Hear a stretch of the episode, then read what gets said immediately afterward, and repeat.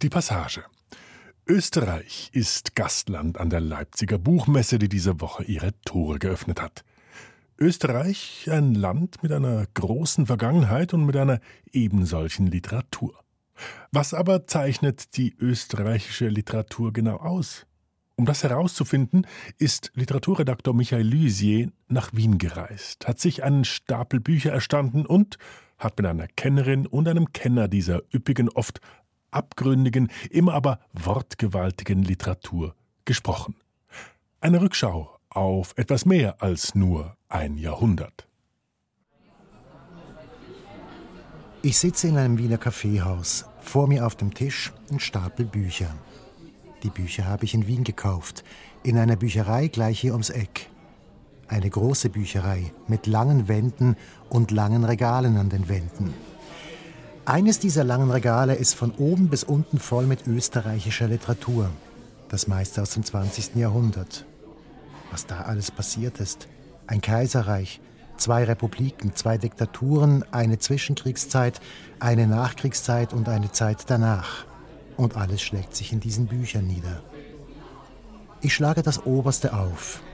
Es ist noch harmlos und beinhaltet Kaffeehausliteratur. Texte aus der Zeit um 1900, die im Kaffeehaus entstanden sind. Oder im Kaffeehaus spielen. Oder gleich beides, wie hier im Text von Peter Altenberg. Du hast Sorgen, sei es diese, sei es jene, ins Kaffeehaus. Sie kann aus irgendeinem, wenn auch noch so plausiblem Grunde, nicht zu dir kommen. Ins Kaffeehaus. Du hast zerrissene Stiefel. Kaffeehaus? Du hast 400 Kronen Gehalt und gibst 500 aus. Kaffeehaus? Du bist korrekt sparsam und gönnst dir nichts. Kaffeehaus. Du bist Beamter und wärst gern Arzt geworden. Kaffeehaus. Du findest keine, die dir passt. Kaffeehaus. Du stehst innerlich vor dem Selbstmord. Kaffeehaus. Du hast und verachtest die Menschen und kannst sie dennoch nicht missen. Kaffeehaus.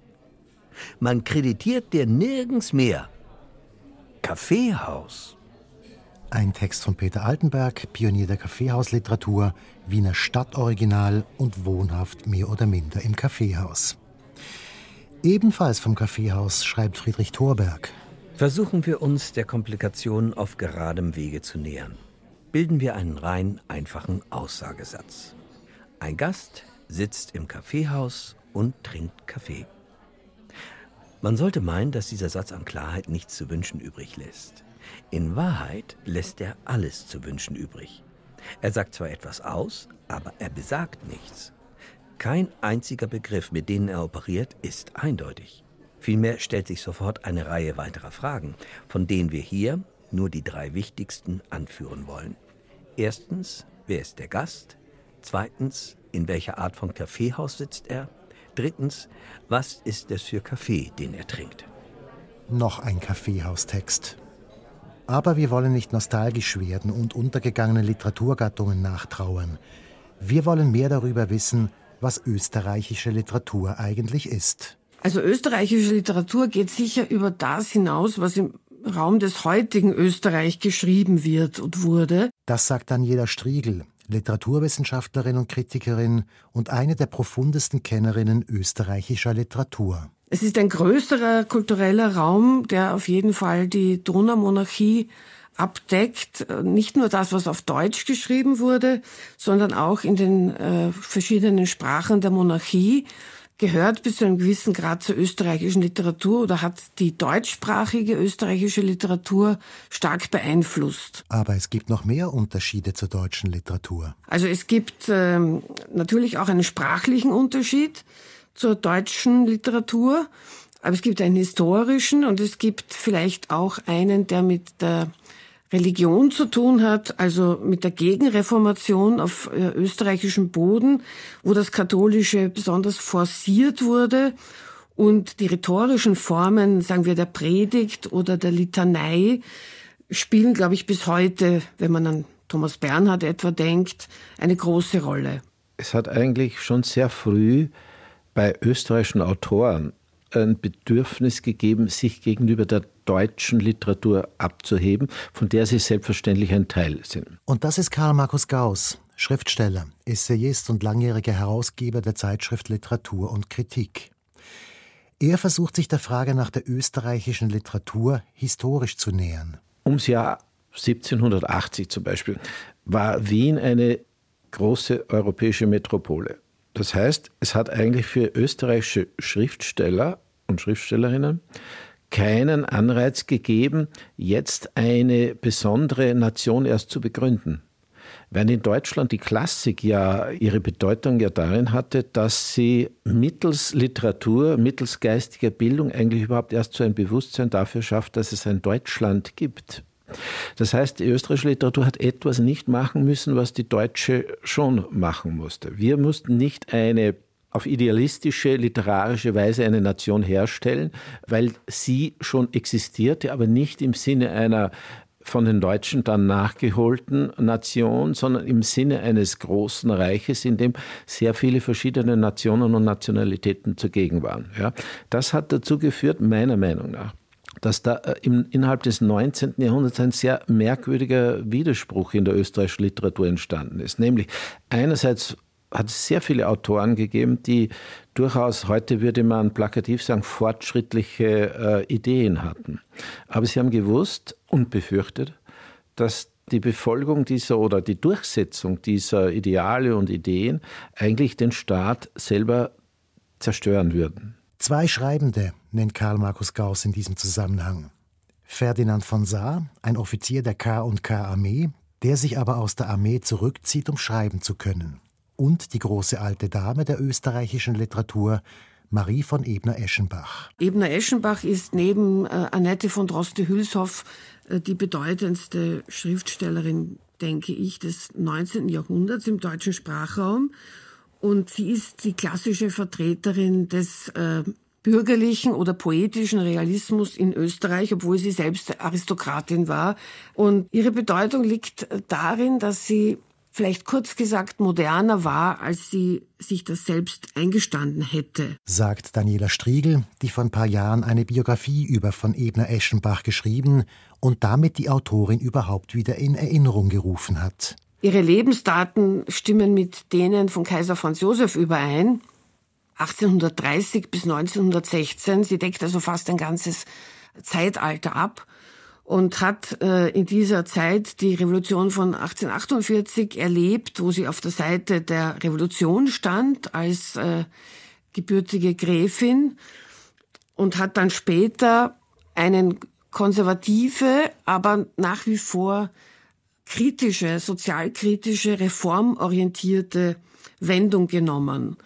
Und äh, ihre Texte sind ironisch, sind sehr genau, beobachten sehr genau die gesellschaftlichen Verhältnisse und vor allem die Stellung der Frau in der Familie. Und äh, der berühmte Roman von ihr, Das Gemeindekind, das ist ein Buch, in dem die Geschichte eines, könnte man, würde man vielleicht heute sagen, eines Outcasts, eines Pflegekinds, das von der Gemeinde ernährt wurde und eigentlich auf eine Verbrecherkarriere zugesteuert ist, nachzeichnet, eine Geschichte, in der sich dieser junge Held sozusagen am eigenen Zopf aus dem Sumpf zieht. Ebner Eschenbach, wie viele Realisten, glaubte an die Besserungsmöglichkeit, nicht nur an die Verdammnis durch Milieu und Vererbung, sondern an die individuelle Möglichkeit, sein Leben zu verbessern. Und das zeigt sie in diesem Gemeindekind auf sehr, sehr spannende Weise. Für mich ist Marie von Ebner-Eschenbach Neuland. Aber Neuland, das sich lohnt. Die Leute waren gegen Ende Juni desselben Jahres mit zwei Kindern, einem 13-jährigen Knaben und einem 10-jährigen Mädchen, aus ihrer Ortschaft Soleschau am Fuße des Rad, einer der Höhen des Marsgebirges, im Pfarrdorfe Kunowitz eingetroffen. Gleich am ersten Tage hatte der Mann seinen Akkord mit der Gutsverwaltung abgeschlossen, seinem Weib, seinem Jungen und einigen gedungenen Taglöhnern ihre Aufgabe zugewiesen und sich dann zum Schnaps ins Wirtshaus begeben. Bei der Einrichtung blieb es während der drei Monate, welche die Familie in Kunowitz zubrachte. Das Weib und Pavel, der Junge, arbeiteten. Der Mann hatte entweder einen Brandweinrausch oder war im Begriff, sich einen anzutrinken.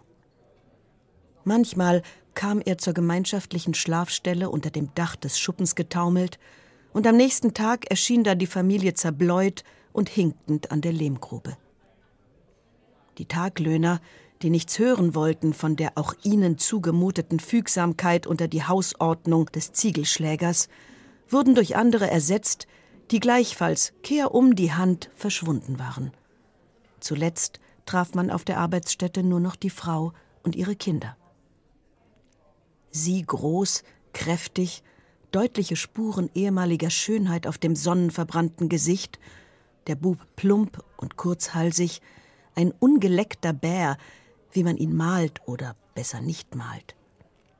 Das Mädchen nannte sich Milada und war ein feingliedriges, zierliches Geschöpf, aus dessen hellblauen Augen mehr Leben und Klugheit blitzte als aus den dunklen Barbaras und Pavels zusammen. Die Kleine führte eine Art Kontrolle über die beiden und machte sich ihnen zugleich durch allerlei Handreichungen nützlich. Ohne das Kind würde auf der Ziegelstätte nie ein Wort gewechselt worden sein. Der Anfang aus das Gemeindekind von Marie von Ebner-Eschenbach.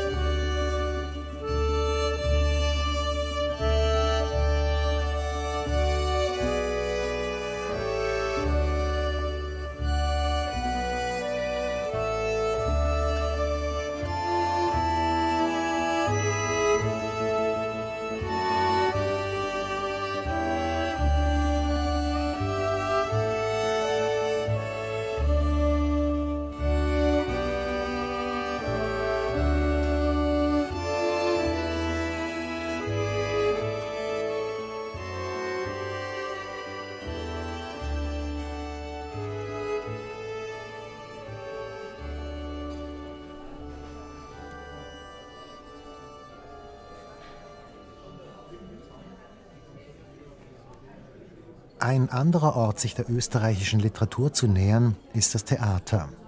Johann Nestroy und Ferdinand Raimund haben ja schon ihre Spuren hinterlassen und auch Marie von Ebner-Eschenbach hat Stücke geschrieben, wenn auch ohne nennenswerte Erfolge. Nach ihr aber kommt Arthur Schnitzler, Autor der Stücke Liebelei, Professor Bernardi und vor allem Der Reigen, alles hochmoderne Stücke. Das Moderne an Schnitzler ist die Darstellung der bürgerlichen Moral und Doppelmoral. Sagt Daniela Striegel. Und Schnitzler hat auch sich etwa dem Thema Antisemitismus auf der Bühne zugewandt, zum Beispiel in dem Stück Professor Bernhardi, wo es um einen Arzt geht, der aus antisemitischer Motivation verfolgt wird und einen Prozess äh, erhält.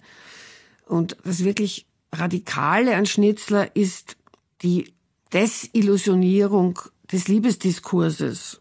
Es wird klar, worum es geht, warum auch dieser Ehrenkodex, der ja damals noch zu Duellen geführt hat, worum sich der dreht, die Eitelkeit äh, der beteiligten Männer, aber auch die Kollaboration der beteiligten Frauen, all das spielt eine Rolle und ist, könnte man sagen, von einem tiefen Nihilismus erfüllt. Und das war für die ältere Generation, also etwa eben Eschenbach oder Ferdinand von Saar, eine Provokation. Also dass jemand so unverblümt keine Hoffnung lässt, sondern das Nichts oder die, die Endlichkeit des Menschen in den Mittelpunkt der Spekulation rückt.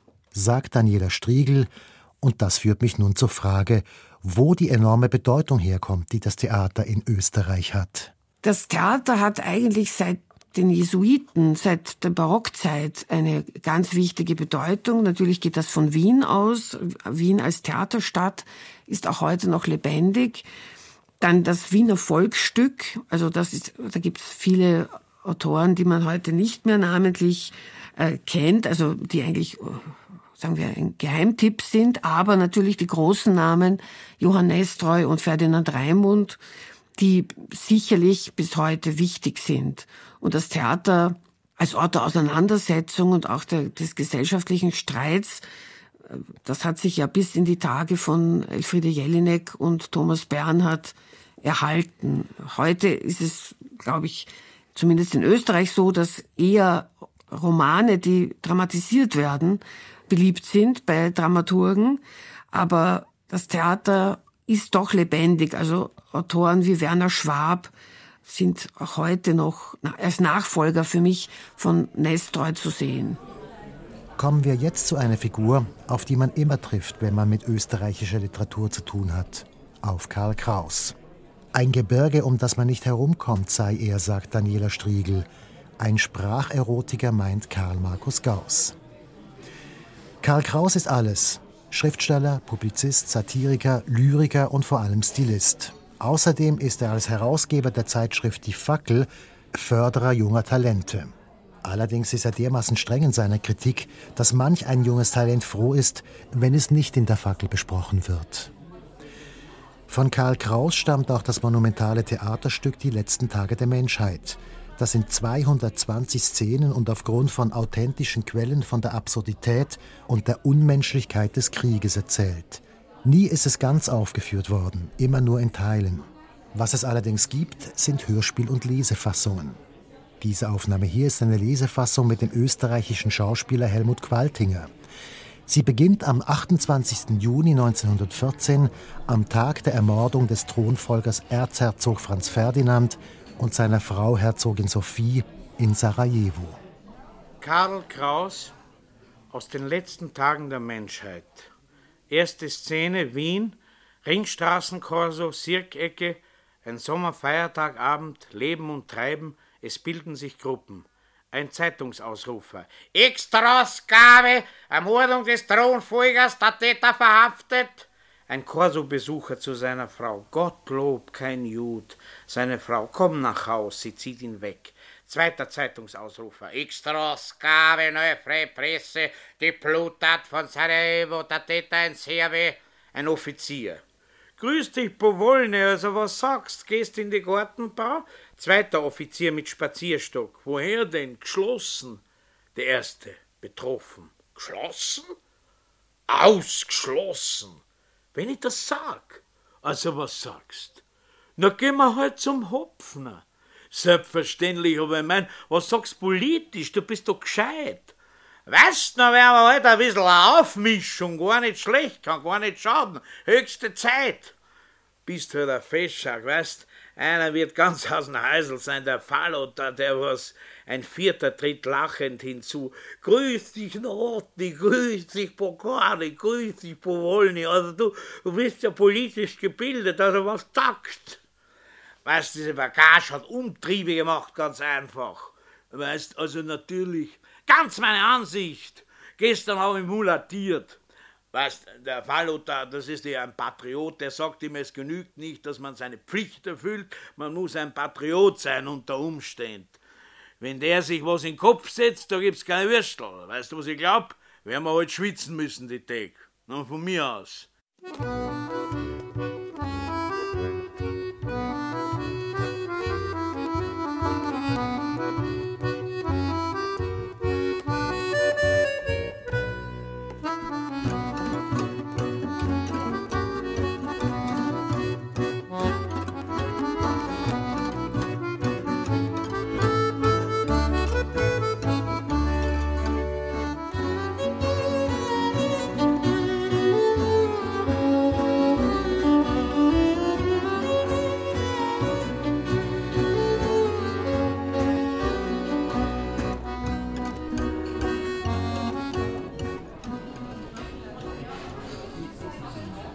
Dem Ersten Weltkrieg, dem Ende der Monarchie und dem Auseinanderbrechen des Vielvölkerstaates wird das kleine Rest Österreich zur Republik. Aber anders als in Deutschland, das nach dem Ersten Weltkrieg rasch einen gewaltigen kulturellen Aufschwung erlebt, entwickelt sich in Österreich etwas anderes. Den Aufbruch hat man ja schon um die Jahrhundertwende hinter sich gebracht. Jetzt macht sich eher eine gewisse Melancholie breit, die mit dem Verlust des Vielvölkerstaates zu tun hat. Josef Roth zum Beispiel, Autor der Romane Radetzky-Marsch und Kapuzinergruft, wird damit in Verbindung gebracht. Allerdings erst viel später. In den 50er Jahren nämlich, als ein junger Germanist für diese Epoche und Haltung den Begriff habsburgischer Mythos prägt. Der Habsburgische Mythos ist ein Buch, das ursprünglich auf einer Dissertation eines diesbezüglich, muss ich schon sagen, genialen jungen äh, Triestiner Germanisten, nämlich von Claudia Magris, aufbaut. Und dieses dann als Buch erschien und großen Einfluss hatte auf unser österreichisches Selbstbild jener Ära.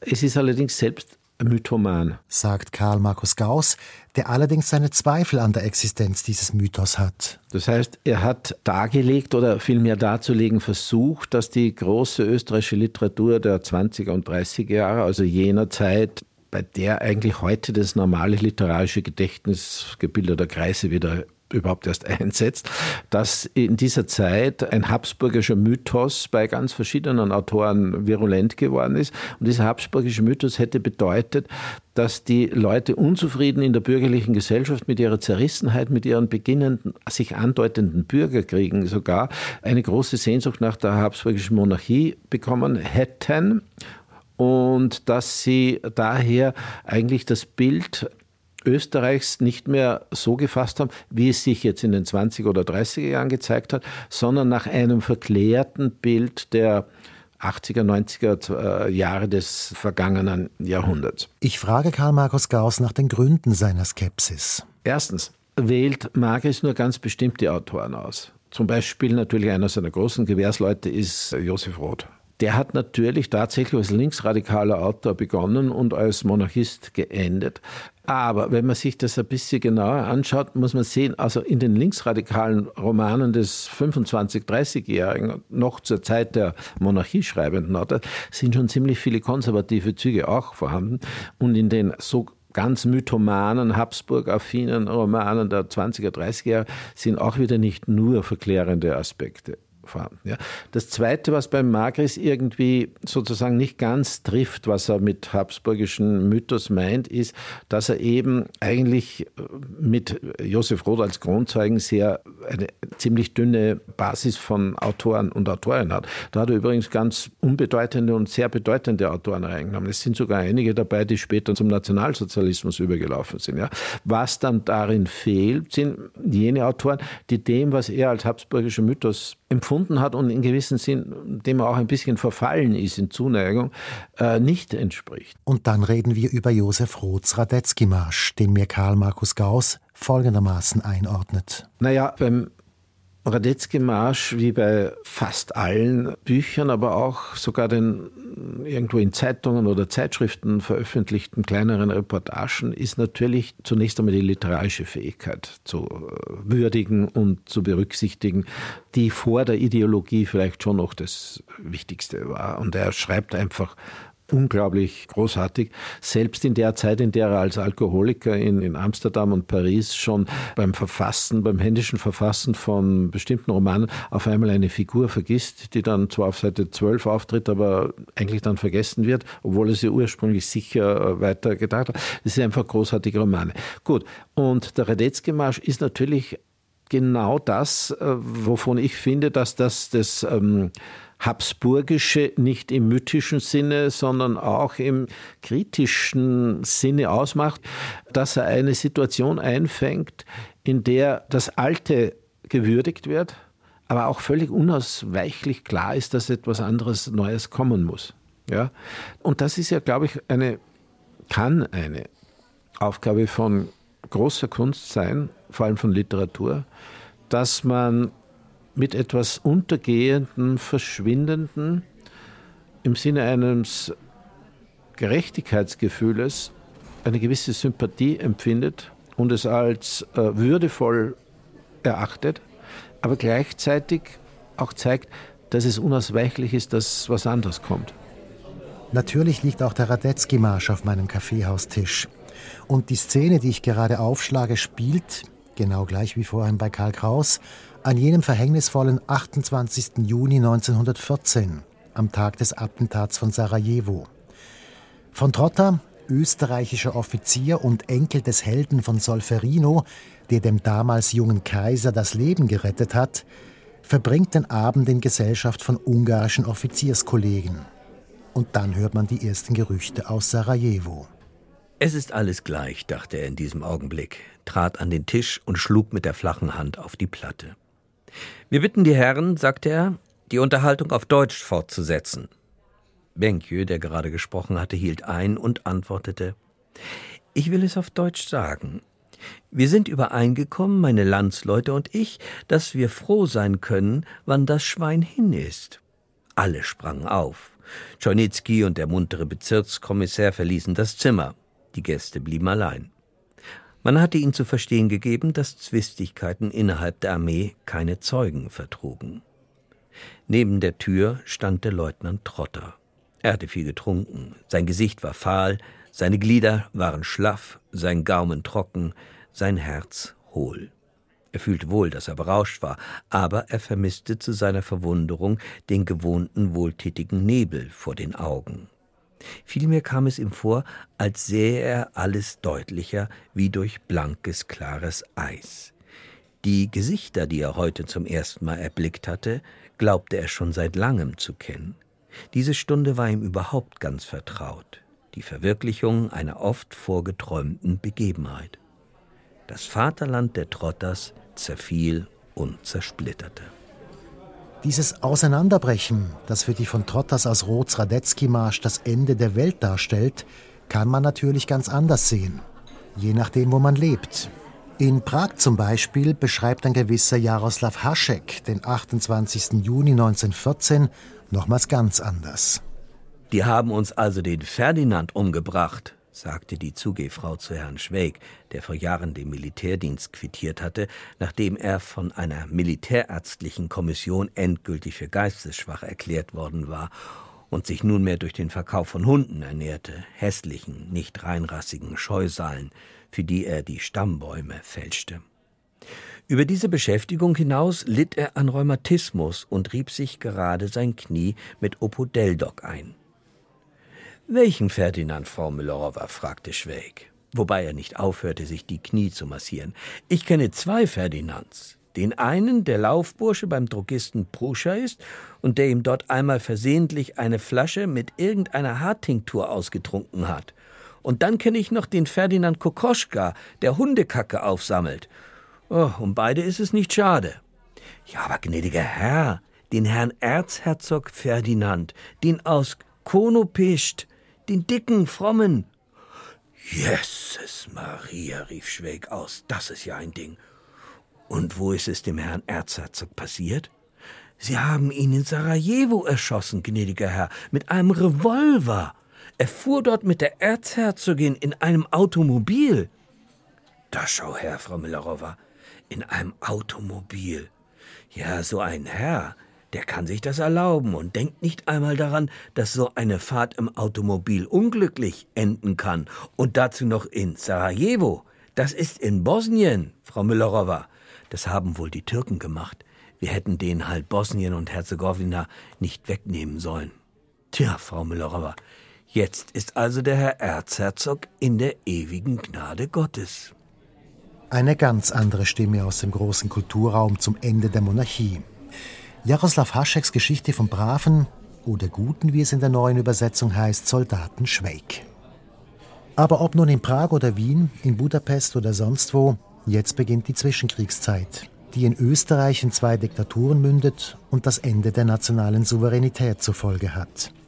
Für Österreich und seine Literatur ist das ein ungeheurer Aderlass. Wer kann, geht. Und die meisten werden nicht zurückkehren. Entweder weil man sie nie zurückruft oder weil sie das Exil nicht überleben, wie Stefan Zweig. Im Exil war er für viele österreichische Autoren insofern ein sehr wichtiger Autor, weil er unglaublich großzügig war. Erzählt Karl Markus Gauss. Er war ja von Haus aus schon reich und hatte, ich glaube, wesentlich noch mehr Auflage, internationale Weltauflage als Thomas Mann. Und hat sehr vielen Autoren die Bettelbriefe geschrieben haben, kleinere und größere äh, finanzielle Zuwendungen gemacht. Gedankt haben ihm das die meisten Leute damit, dass sie eigentlich über ihn schlecht geschredet haben und sich in Briefen irgendwie verächtlich über ihn geäußert haben. Daran kann man irgendwie sehen, dass es äh, wenig äh, Dinge gibt, die den meisten Menschen schwerer fallen, als dankbar zu sein. Und sie mussten ihm dankbar sein und das haben sie ihm übel genommen. Tatsächlich hat Stefan Zweig bis heute keinen besonders guten Ruf unter österreichischen Schriftstellerinnen und Schriftstellern. Er gilt als Schnellschreiber und als gut lesbar. Andererseits muss man sagen, dass er ja doch äh, im Exil äh, ein Buch geschrieben hat, ohne die Quellen noch vorhanden zu haben, was vielleicht in dem Fall sogar gut war, nämlich die Welt von gestern. Und dies vielleicht doch das, was am, am also sicherlich irgendeinen Bestand haben wird. Ja? Und das ist äh, interessant wieder, weil ich weiß, also, äh, wie er penibel er gearbeitet hat, zum Beispiel für seine historischen Arbeiten über Fouquet oder Marie Antoinette, Erasmus und wie die alle hießen.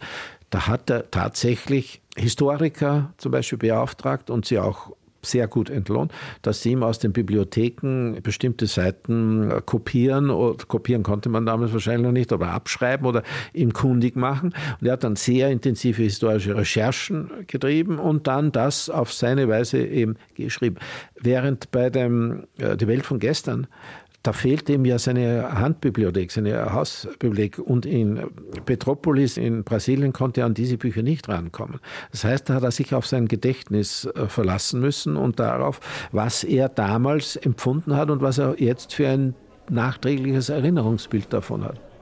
Mir in Erinnerung geblieben aus Die Welt von gestern ist eine Szene aus Salzburg, wo Stefan Zweig zwischen 1919 und 1934 gelebt hat und in der er davon spricht, dass man von dort aus den Obersalzberg sieht, Hitlers Residenz.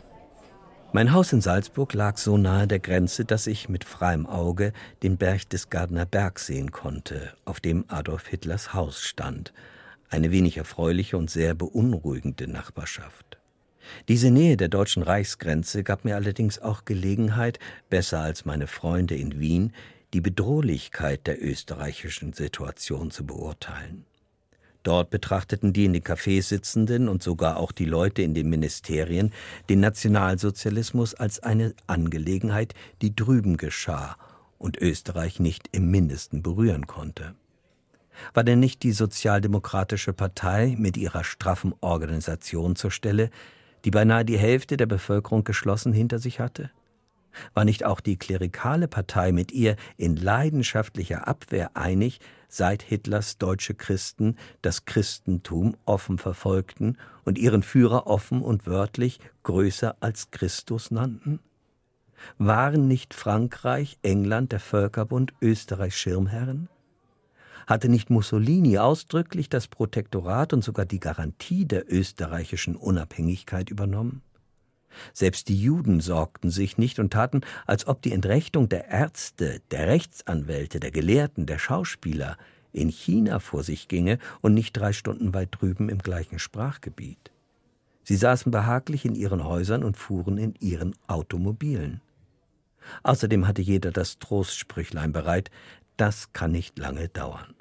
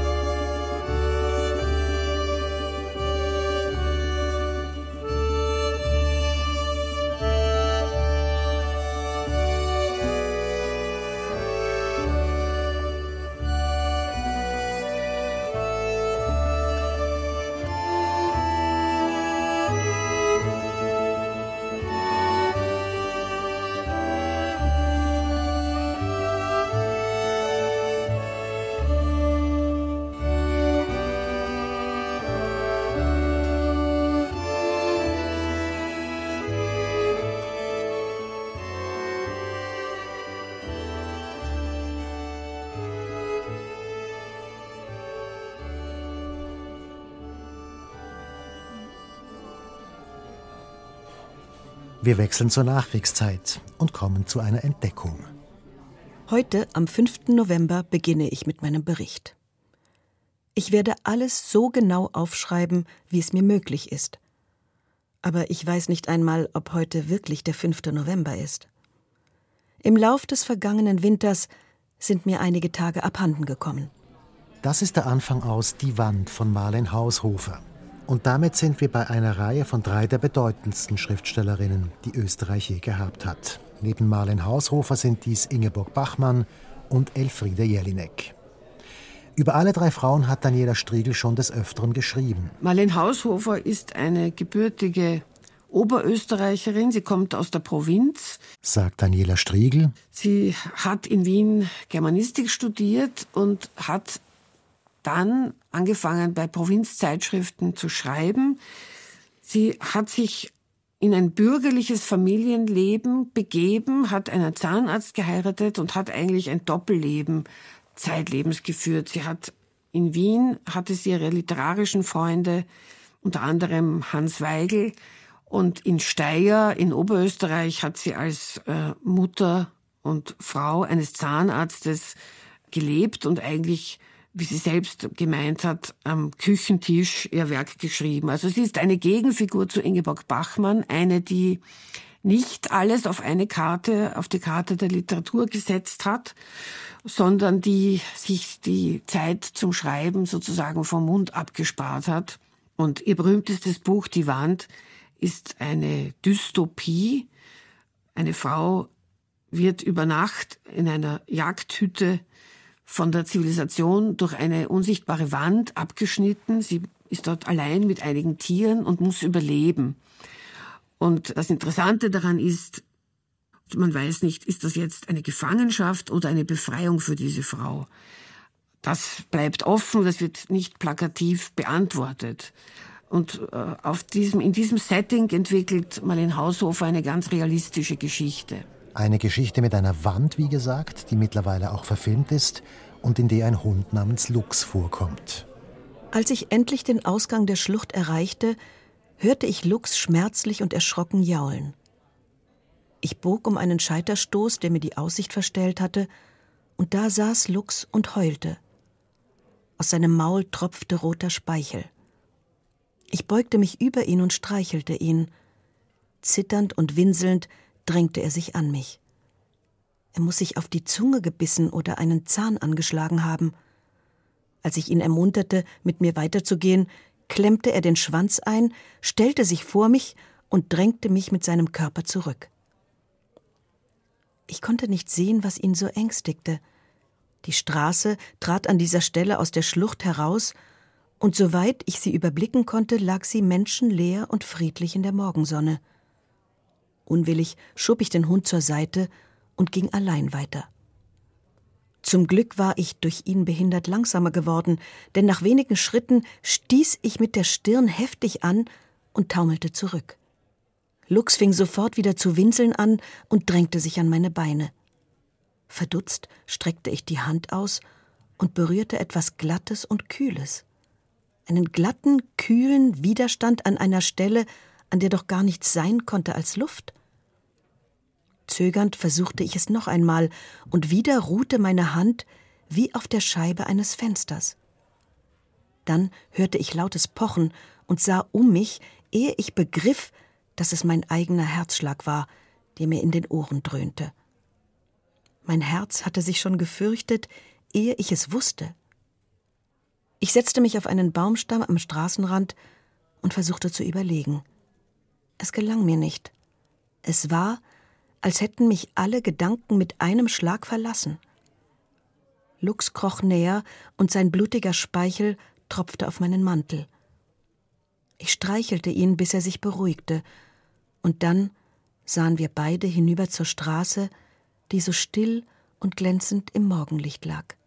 Die zweite Frau aus der Nachkriegszeit ist die bereits angesprochene Ingeborg Bachmann. Ja, für Ingeborg Bachmann ist sehr wichtig für die Entdeckung der weiblichen Stimme, glaube ich, einer Stimme, die selbstbewusst spricht und die also eine Erforschung auf andere Art und Weise betreibt als äh, Marlene Haushofer. Marlene Haushofer hat immer sehr viel reduziert, äh, hat auf knappe Formen gesetzt und Ingeborg Bachmann, ich denke jetzt an die Prosa, bei den Gedichten ist das etwas anderes, hat eigentlich ein sehr reichhaltiges variationsreiches Programm umgesetzt, wo sie auch so experimentiert, aber mit psychologischen Konstellationen.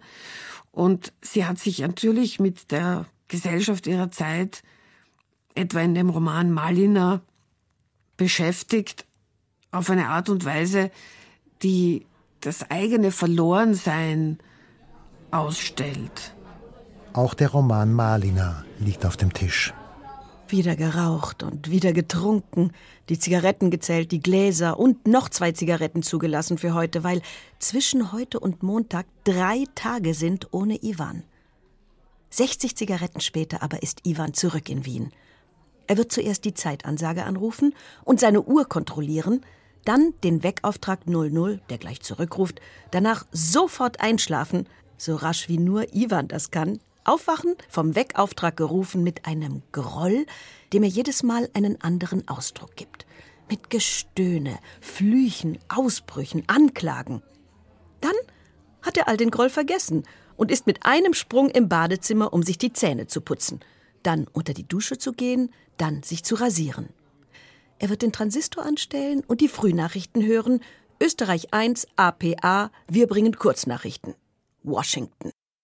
Und dann natürlich noch Elfriede Jelinek, neben Peter Handke die andere noch lebende österreichische Literaturnobelpreisträgerin. Elfriede Jelinek ist eine immens kluge und virtuos schreibende Schriftstellerin, sagt Daniela Striegel, die den Nobelpreis nicht von ungefähr bekommen hat. Und sie ist sicher von einer überragenden Bedeutung über die österreichische Literatur hinaus. Ich glaube, dass bei, gerade bei Elfriede Jelinek lange Zeit, vor allem wenn es ums Theater geht und um Aufführungen in Deutschland, der für sie wesensbestimmende Witz übersehen wurde. Und bei ihr ist der Motor sowohl in der Prosa als auch im, im, im Theater. Und die, die Grenzen zwischen Theater und Prosa haben sich bei ihr immer mehr verwischt. Eine grundsätzliche Empörung über den Zustand der Welt, auch über die Vergesslichkeit, über die Harmlosigkeit, hat sie einmal gesagt, mit der wir vor allem den Ereignissen der nationalsozialistischen Zeit gegenüberstehen. Und damit sind wir in einer Zeit, die ich selbst, ich muss es gestehen, weniger mit Elfriede Jelinek, sondern mit Thomas Bernhard wahrgenommen habe. Die Geschichte rund um Thomas Bernhards Stück Heldenplatz, das 1988 am Burgtheater für einen Skandal gesorgt hat. Drei Jahre nach der sogenannten Waldheim-Affäre, bei der herauskam, dass der Kandidat für das Bundespräsidentenamt Kurt Waldheim nicht einfach nur in Anführungsstrichen Mitglied der SS war, sondern auch tatsächlich in die Deportation der Juden von Thessaloniki involviert gewesen ist. Und trotzdem wird er gewählt. Drei Jahre später kommt nun Thomas Bernhard mit dem Stück Heldenplatz. Ein jüdischer Professor, der Jahre nach dem Krieg aus dem englischen Exil zurückgeholt wird, bekommt in Wien einen Lehrstuhl. Er lebt in der Herrengasse mit Blick auf den Heldenplatz, also genau auf den Platz, wo Hitler einst seine Siegesfeier abgehalten hat. Das hält er nicht aus und springt aus dem Fenster. Das Stück zeigt nun, was mit der Familie des Toten passiert und besteht aus großartigen Suaden, zum Beispiel die des Bruders des Toten. Man kann hingehen, wo man will. Die Welt ist heute nur noch eine hässliche und eine durch und durch stumpfsinnige. Alles verkommen. Wohin man schaut. Alles verwahrlost. Wohin man schaut. Am liebsten möchte man gar nicht mehr aufwachen. In den letzten 50 Jahren haben die Regierenden alles zerstört und es ist nicht mehr gut zu machen. Die Architekten haben alles zerstört mit ihrem Stumpfsinn. Die Intellektuellen haben alles zerstört mit ihrem Stumpfsinn. Das Volk hat alles zerstört mit seinem Stumpfsinn. Die Parteien und die Kirche haben alles mit ihrem Stumpfsinn zerstört, der immer ein niederträchtiger Stumpfsinn gewesen ist. Und der österreichische Stumpfsinn ist ein durch und durch abstoßender. Die Industrie und die Kirche sind an dem österreichischen Unglück schuld. Die Kirche und die Industrie sind schon immer am österreichischen Unglück schuld gewesen. Die Parteien hängen ja vollkommen von Industrie und Kirche ab. Das ist immer so gewesen. Und in Österreich ist immer alles am schlimmsten gewesen. Dem Stumpfsinn sind immer alle nachgelaufen. Der Geist ist immer mit Füßen getreten worden. Die Industrie und der Klerus sind die Drahtzieher des österreichischen Übels. Im Grunde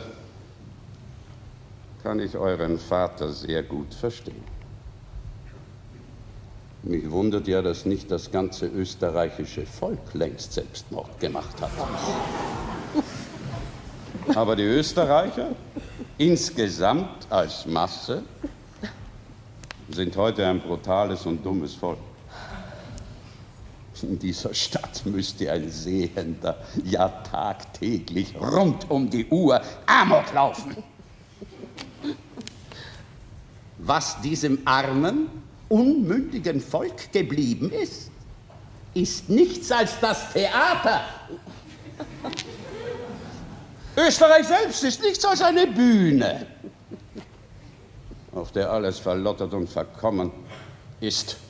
Eine in sich selber verhasste Stadthysterie von sechseinhalb Millionen Alleingelassenen.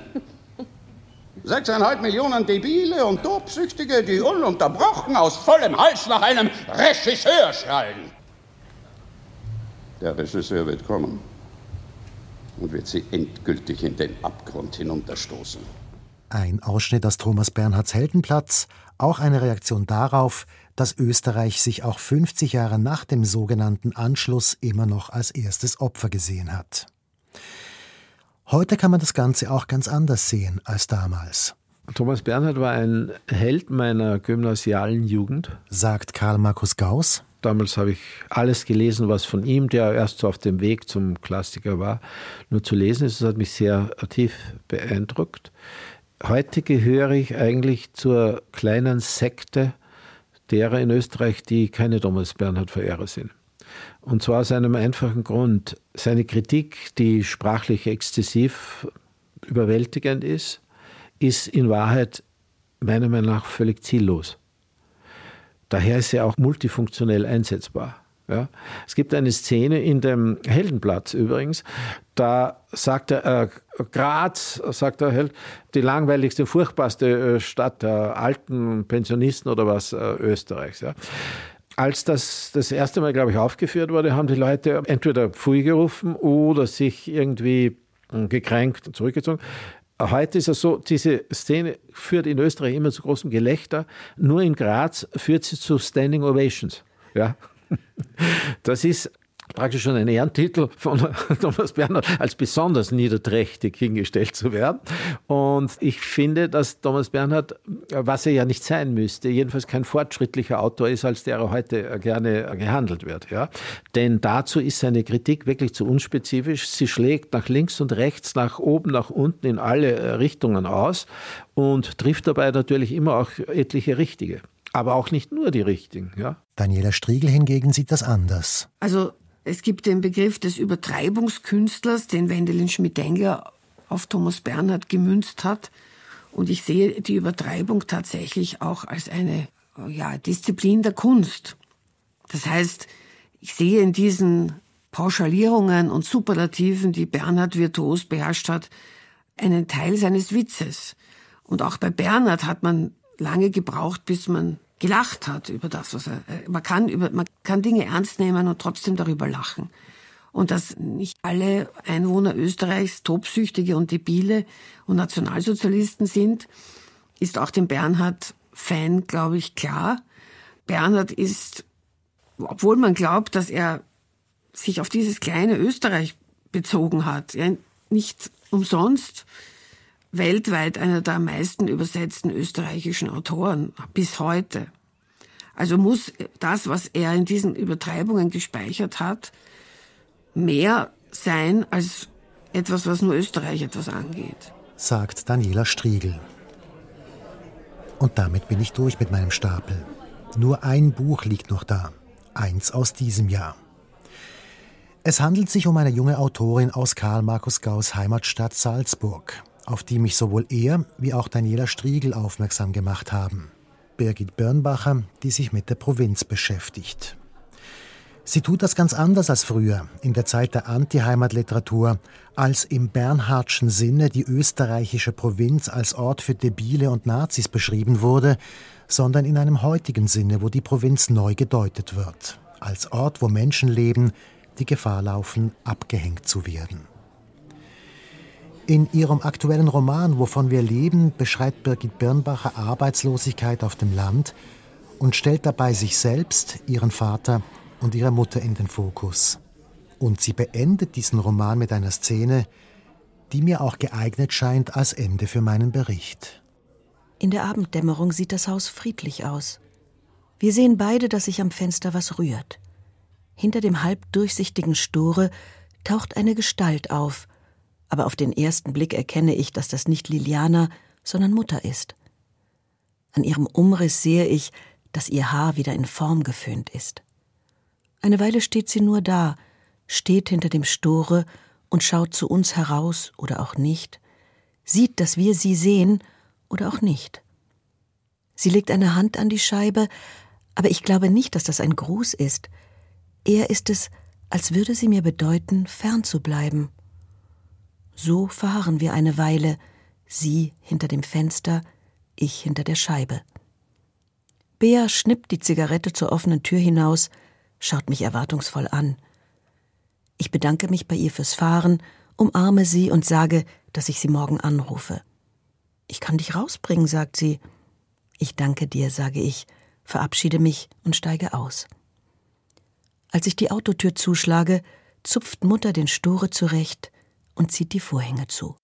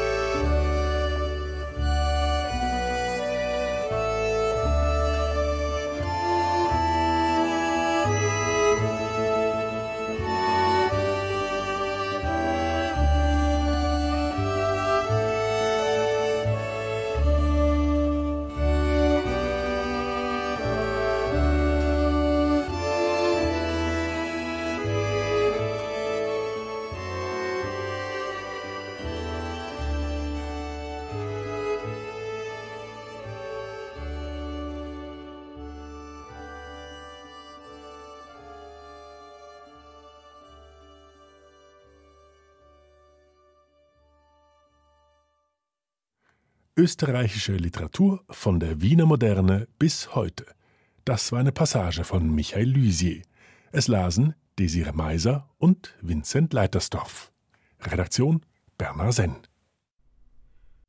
Erfahren Sie mehr über unsere Sendungen auf unserer Homepage srf.ch.